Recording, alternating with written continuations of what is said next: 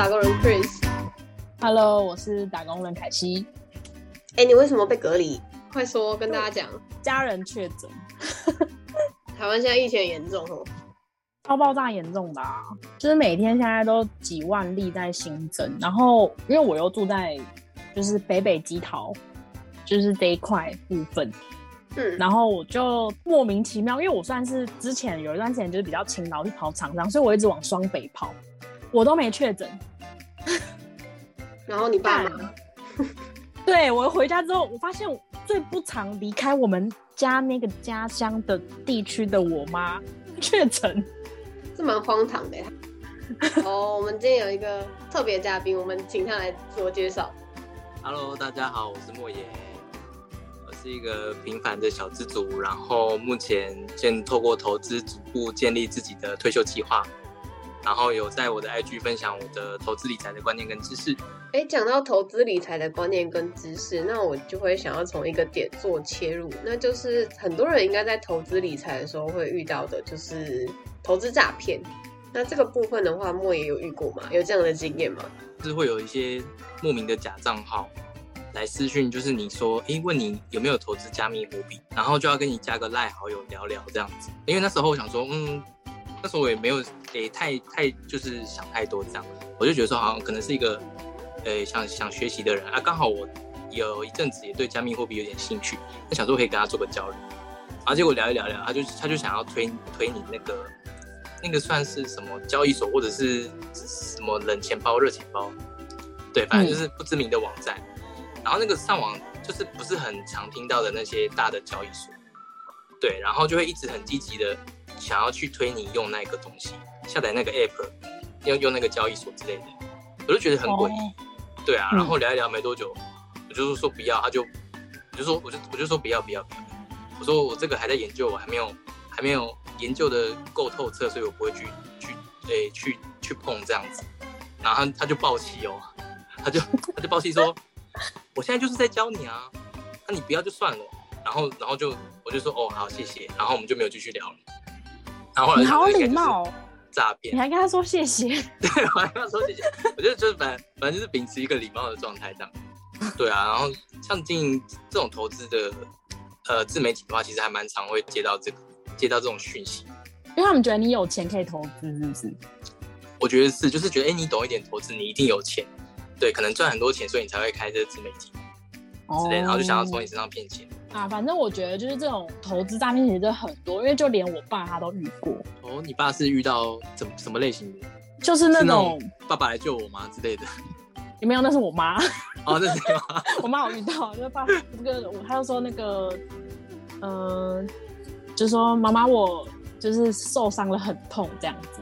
嗯，然后他又说我是那个就是你儿子啊，你怎么都不知道什么的。然后我妈就看我我哥在旁边，然后我爸是被那个就是你刚刚讲，就是念你刚刚念非常熟悉一系列的那种简讯骗了。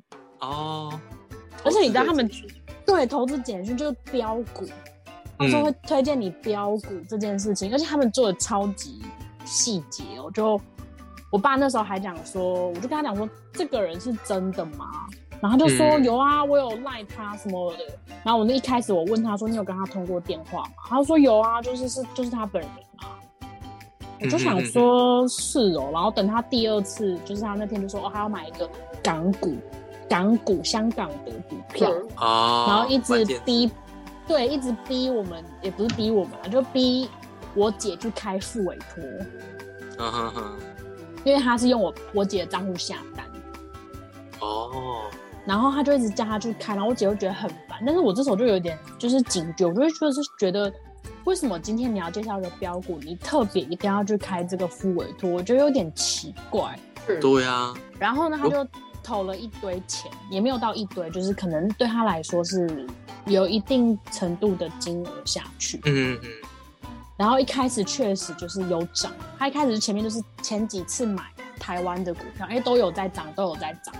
嗯然后他这一次他就跟你讲说要买，然后就说哦，还有人就是投了几百万进去，说他也相信了，就觉得哦，反正还有人这些在挡，啊 这些人投了这么多钱下去，然后早上好像那时候涨了，呃，七百倍，一开始早上涨七百哇倍，嗯嗯嗯，然后到下午的时候，就突然那个群组里面的那个老师就说，完蛋了，出事了。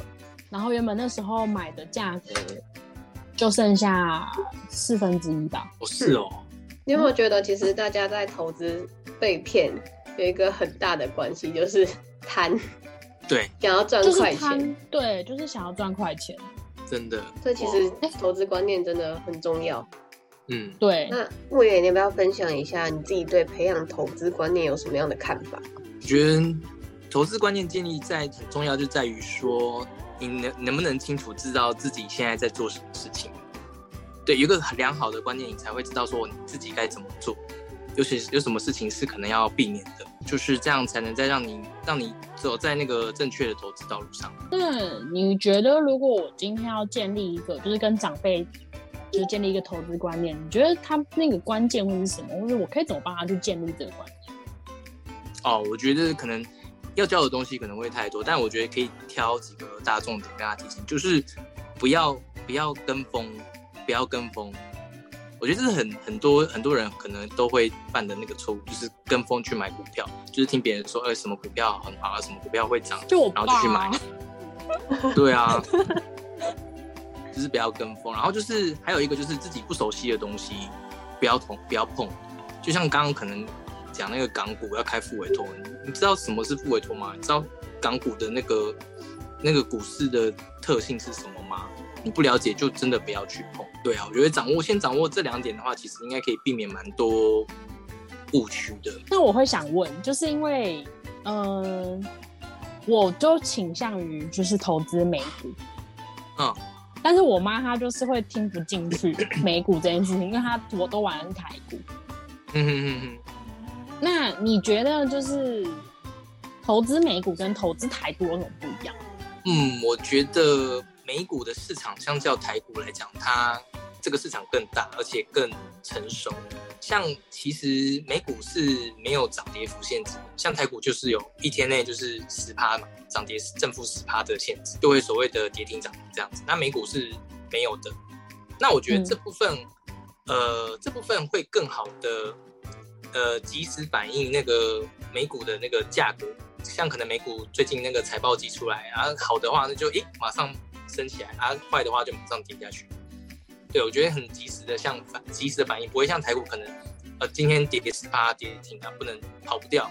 有些人要卖跑不掉，啊，隔天再再跌十趴，再跌停这样子，他也不一定跑得掉。而且还有一个重点是，因为台股市场比较小，然后它的呃股价容易被所谓的大户去做操纵这样子。那因为像美股的公司市值其实都蛮大的，所以其实很难去被操纵。所以就是会有这样的差别。所以其实相对来讲，市场美股比较大，它市场就是其实其实也是比较稳定。对，我觉得会比较稳定。哎，那我还想问你一下，因为你就是你是主要是在讲美股投资嘛？嗯。那其实现在市面上就超级多人就是在讲，也都在讲美股投资。嗯，就是这个风气是真的是近几年就突然一夕之间，全世界都在讲美股，哦，我也觉得，对不对？对不对？前阵子是我有感觉到。讲部落格，就是你要用部落格啊，然后联盟啊，你就可以赚到钱啊。然后现在就开始大家一窝蜂，全部都在讲美股。我就是在感觉这个网络上的这个潮流，你对于就是很多人开始投入，就是你擅长的这个领域啊，你自己会有什么看法吗？或者有什么想法吗？嗯，我觉得投入美股是蛮好的选择啊，因为其实美股它的还有一个优点就是它的那个商商品种类很多，就比台多很多。像它的 ETF 就有含那种呃整个整个美国的，然后还有全世界的，或者是说特定可能欧洲、欧洲、亚洲类的区域性的 ETF 这样子。那我觉得相对选择性来讲更多，而且他们的 ETF 的内扣费其实比台股来的低很多。我觉得对于投资人来说，这个内扣费其实就是一种成本。如果成本更低，然后你有更好的选择，我觉得是非常好的。所以我个人会觉得美股这个市场是更适合去投资的。那你买股票，你会倾向于说你就是买 ETF 之类，还是就是买单张单张股票？我单张的话，我可能买不起。单张的话，每每 股单张就要一百股。它就是一股一股算嘛？对一股一股算，他们主要单位是一股一股。嗯，对台湾还是一张，一张是一千股。呃，美股的一张是一百股，跟嗯台股比较不一样。对对对，哦，所以我们一股，我们只要可能几千块就可以当苹果的股东，当好事多的股东。对，因为他们基本单位就是以一股做交易，所以算还不错。就算你是小资主，我觉得也是非常好入手。Chris 其实也有在投资美股，可是我对他投资美股这块我不是很了解。要分享一下吗？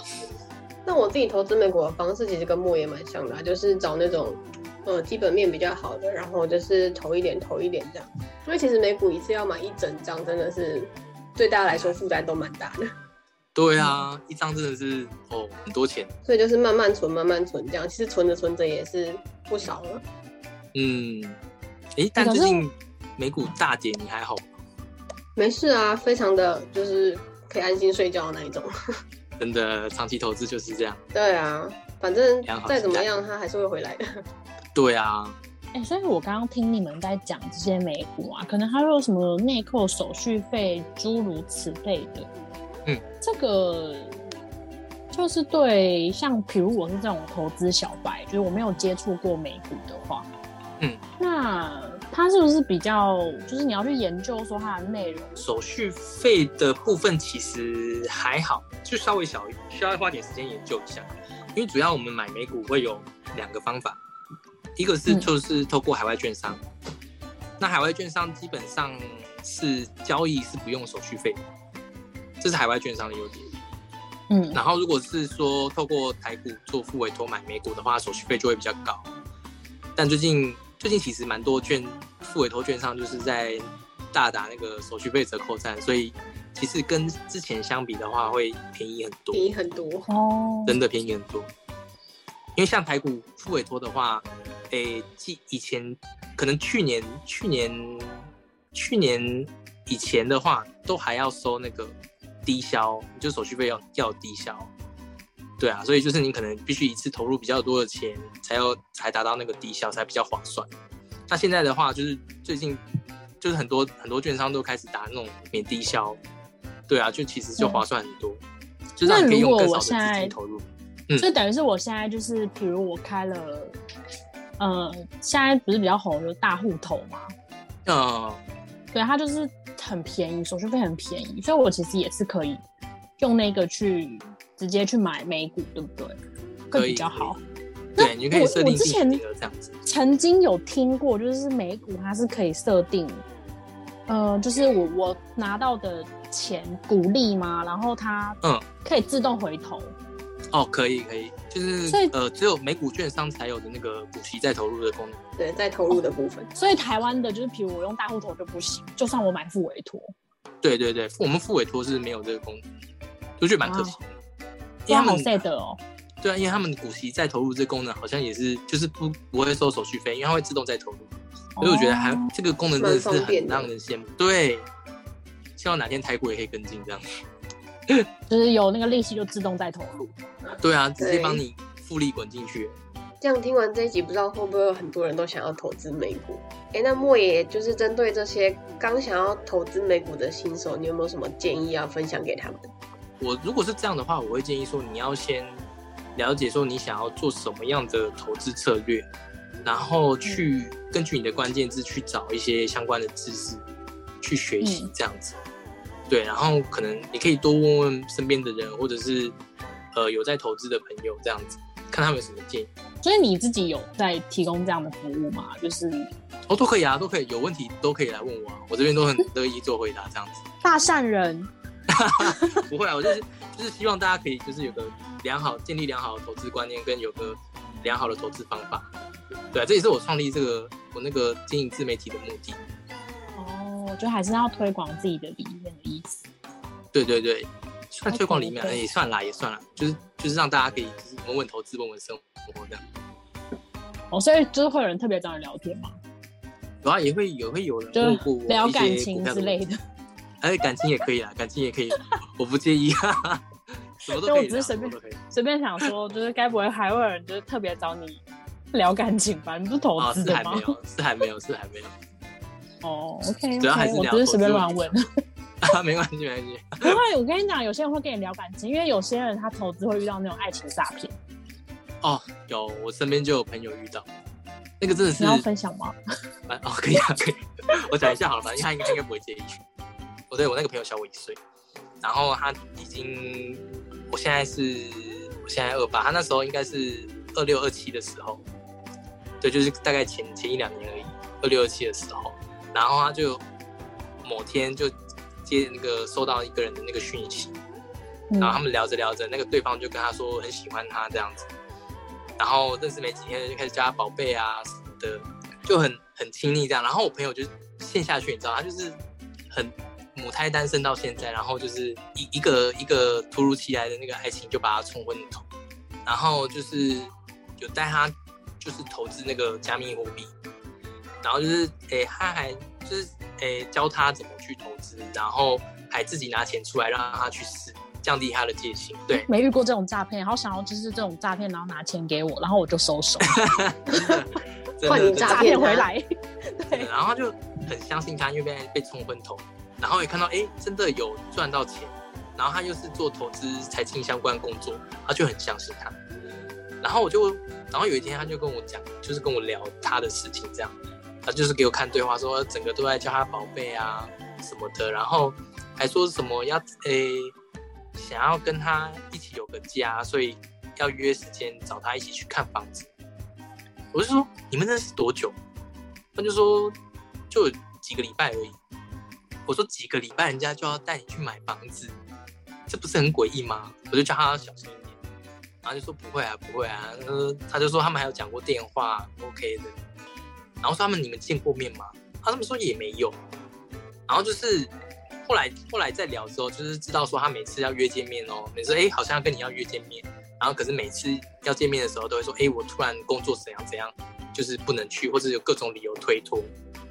对，然后后来后来就因为他还是有持续在教他投资那个加密货币，结果越投越大，就是叫他一次投很多钱进去，然后他也就相信，然后结果呢，结果投完之后，那个客服就没有消息，然后后来他才才惊觉自己被骗，而且他被骗的其实还蛮多，有差不多一百一百出头，好多哦，不如。超级多。哎、那他如果现在就是他现在不是负债嗯蛮多的吗？对啊，就像我说，大概一百万。那那你会还是你会鼓励你还会再鼓励他说要再进行投资吗？还是就是先理债？对，我当然一定会先叫他理债，因为我觉得把债务处理掉是还蛮重要的一个那个一个点，因为债债它还还会有所谓的利息，嗯，那你那个利息就是对你来说只是个负担而已，那你把它尽早处理掉，其实对你是好事。因为像我自己也是这样子，就是先理债，然后才，嗯、呃，我其实现在是我是理债跟投资同步进行的啊，因为就是一开始理债的成分比较多，然后到后面就是投资到一定程度之后，就我理债的部分就负担就没那么大，就是一步一步的嗯变成是，就它比例会变会变化哦，如果是依照个人状况调整，我觉得是还 OK。那因为像债其实也有分好债跟坏债，坏债的话就像是我们说那个信用卡的循环利率嘛，或者是你呃可能贷款的贷款的利率。那像好债可能就是学生贷款，学生贷款因为它利、利息很低，所以其实影响并不是很大。那种的话，我就可以建议说不用马上马上一定要马上把这个债处理掉。我在想，就是关于学学生的那个学贷这件事情，其实，嗯现在应该蛮多人都有学贷的吧？对啊，嗯对啊，所以其实像学贷这种，就是可以，呃，你一边做投资，然后一边去慢慢的规划怎么去还它。对，我觉得是可以的，因为它利息利率好像才一点多，是不是？一点二三四，对，哦，一点二三四，但我觉得其实还蛮低的。那其实像以投资来讲的报酬率来讲，会高蛮多的啦。如果你稳健投资，其实是高蛮多。那我觉得这个像这个学学贷，就是可以慢慢还是没关系。因为它利率比较低，所以影响其实不大。那还有什么其他是好债的吗？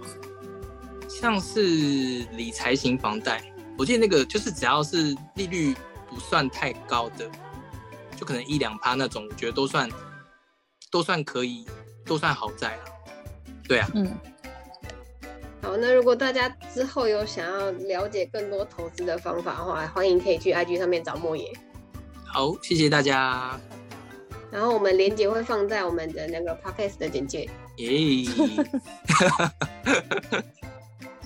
那我们今天就结束喽。OK，好的，谢谢 Chris，谢谢莫爷谢谢开心今天，谢谢又莫爷被我摧残。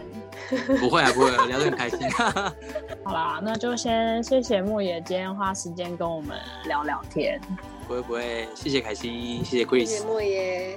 谢谢你，拜拜拜拜，拜拜。